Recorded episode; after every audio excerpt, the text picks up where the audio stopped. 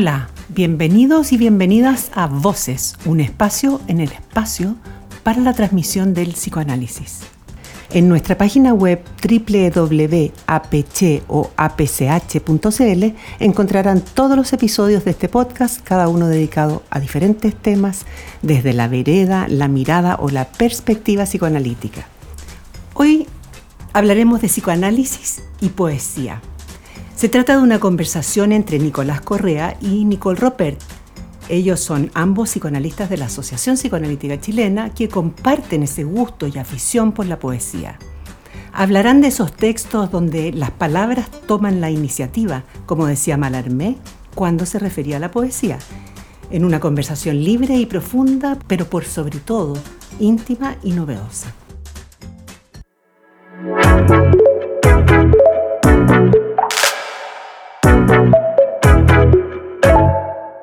Quería presentarle la poesía que yo le traigo hoy día a Nicolás. Eh, quedamos en que cada uno iba a venir a la sesión de podcast con una poesía que, le gustara y, y, que fuese sorpresa, un poco tratando de transmitir esa situación que se da en la sesión en que se encuentran dos personas y cada uno viene con algo.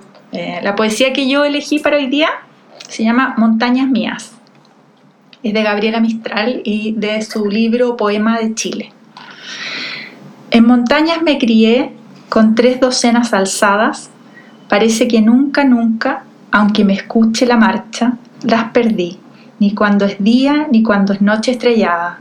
Y aunque me vean las fuentes, la cabellera nevada, las dejé ni me dejaron como a hija trascordada.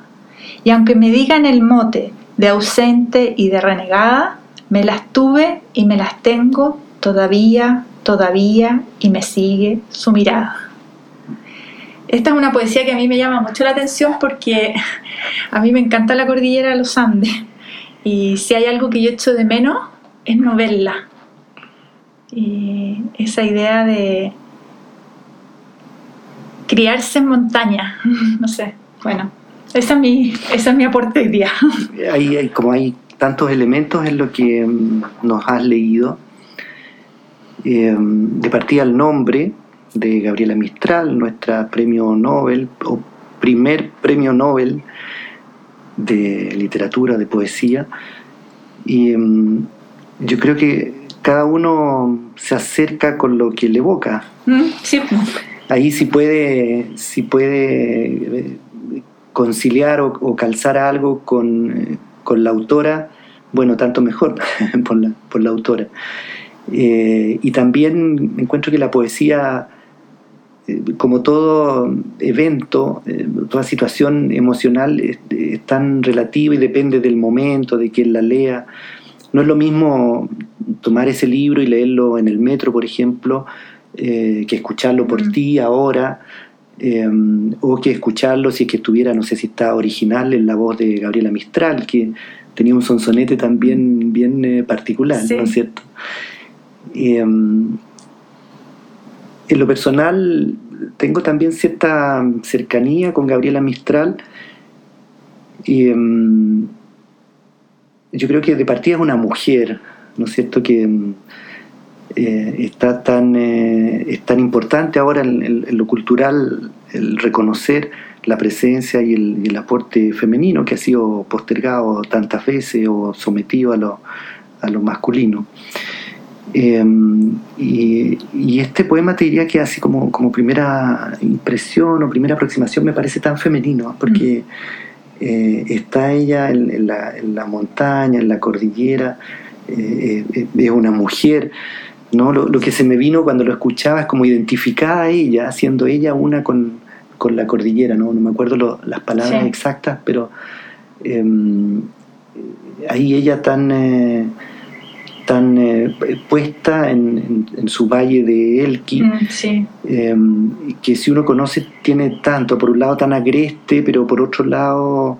Em, invita tanto a, llenar el mundo interior o a que aflore el mundo interior como, como fue Gabriela Mistral, allá donde está en Monte Grande, me acuerdo de la tumba de ella, por ejemplo, ¿no? con, con el aire que llega, con las flores. Y además que en esa parte las montañas en la tarde cambian de color, porque van tomando los colores de los minerales que tienen, entonces es muy linda, eh, eh, debe ser muy impresionante, creo yo, criarse también con, e, con esa... Mm. En- con esa presencia ahí de- del color de, la, de las montañas. Eh, Y por otro lado, con eh, un origen tan humilde o con tanta pobreza, me acuerdo del Museo de Gabriela Mistral en la ciudad de Vicuña, que está recreada la casa donde ella nació, con una cunita de fierro, con suelo de tierra, eh, y poder, digamos, que emerja la poesía desde ahí como, como una manera de sobreponerse al dolor, sí. ¿no es cierto? La, la historia terrible de ella. Eh, Tú decías esto como de algo femenino. eh, yo pensaba que a mí uno de los primeros eh, poemas que de ella me, me- me impactó mucho fue Vergüenza.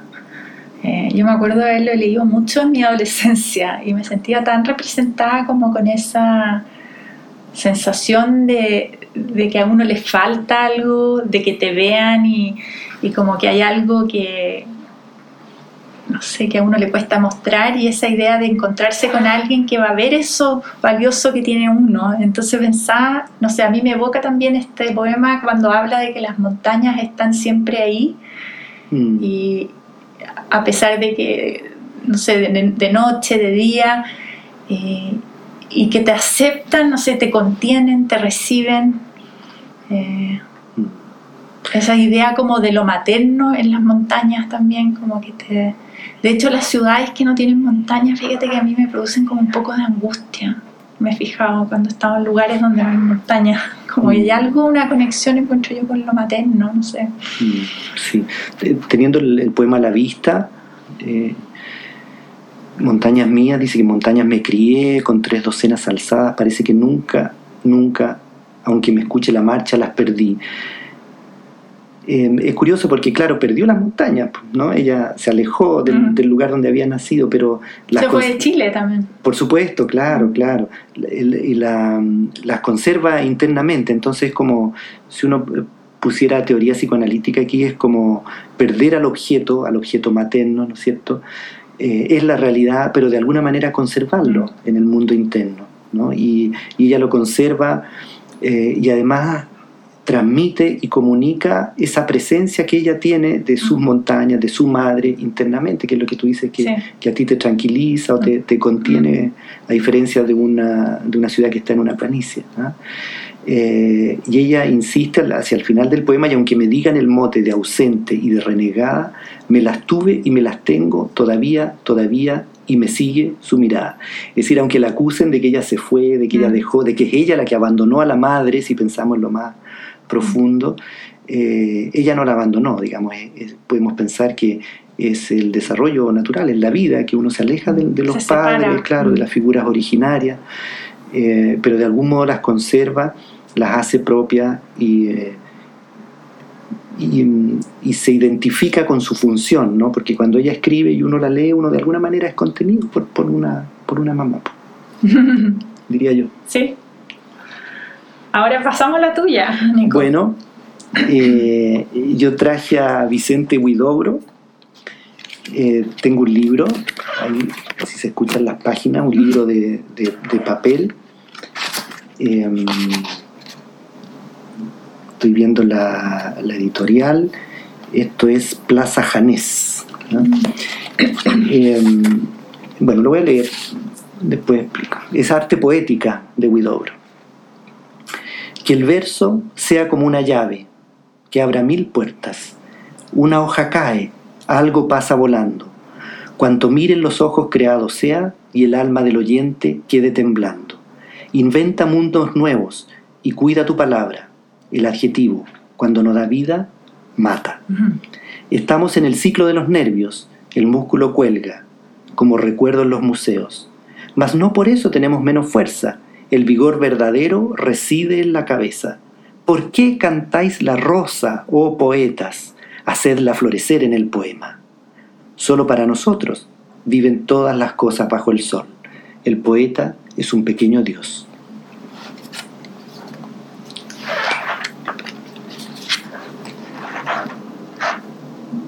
Esa idea, esa idea de que el, verso sea algo que abra, abra posibilidades, abra eh, mil puertas, dice, como que, la poesía me parece a mí tiene ese valor de que eh, las imágenes, la forma de poner las palabras en el verso te,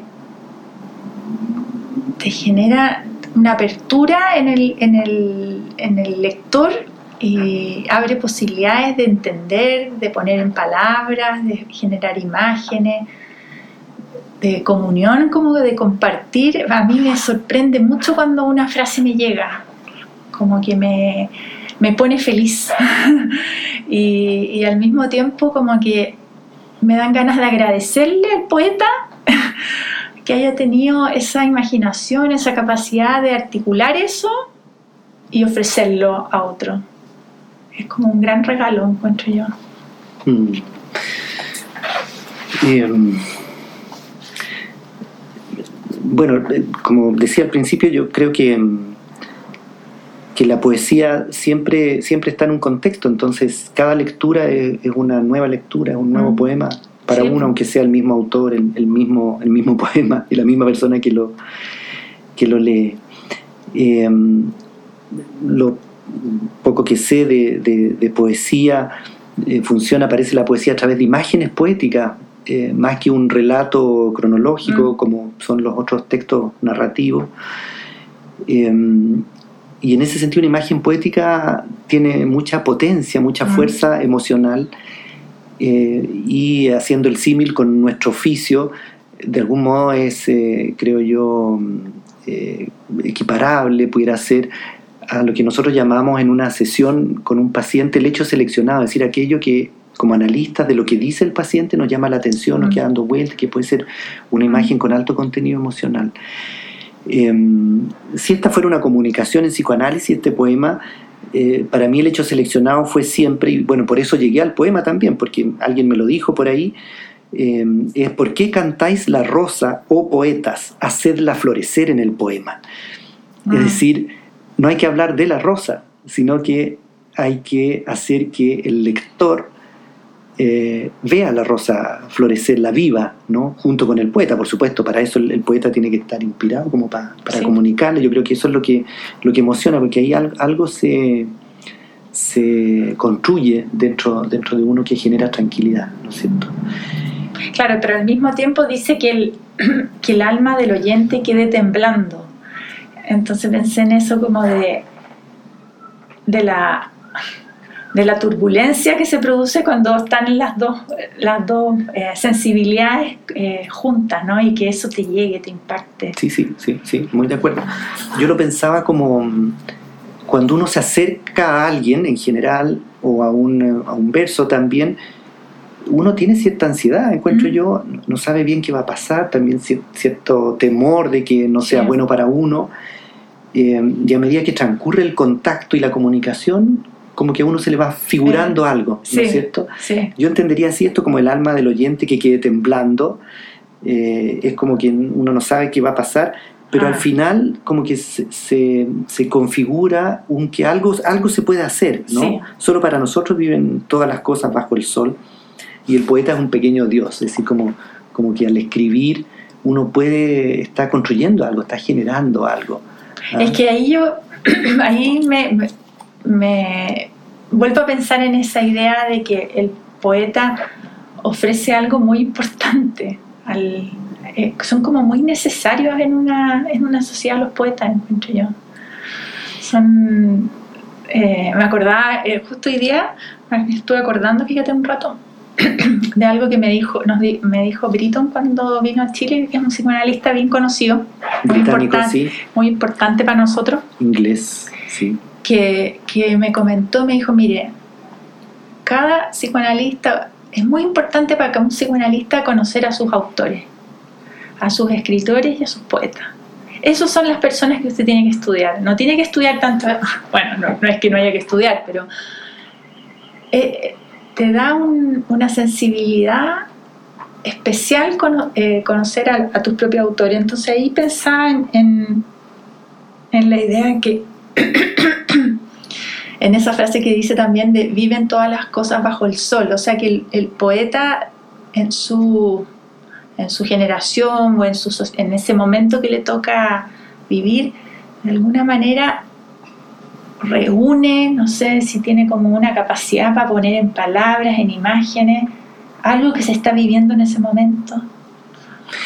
Yo pensaría, fíjate que, mm, claro, esa es la condición del poeta que puede traducir eso a, una, a imágenes, em, que puede expresar con palabras eh, en una determinada secuencia, con un determinado ritmo, una cadencia, con melodía. ¿no es cierto? Pero de algún modo es como funcionamos todos los seres humanos, es decir, todos de algún modo tenemos poesía mm, adentro. claro, ¿Ah? eso es verdad. Eh, y, en ese sentido es comparable la, poesía y el psicoanálisis, porque el psicoanálisis explora con el paciente que nos ha, nos ha consultado, que nos ha pedido que lo ayudemos a entenderse, explora lo, lo que él no sabe de sí mismo. Y, bueno, yo, yo, pensaría que estamos, en, el, tiempo, no queremos alargar y eh, al contrario queremos dejar eh, en el aire dudas. Sensaciones. Sí, sensaciones, sí, como siempre nos ocurre. Y, em, y quería contarles entonces que en, este libro que traje yo de, de en la, una de las últimas páginas, dice Poesía en Internet.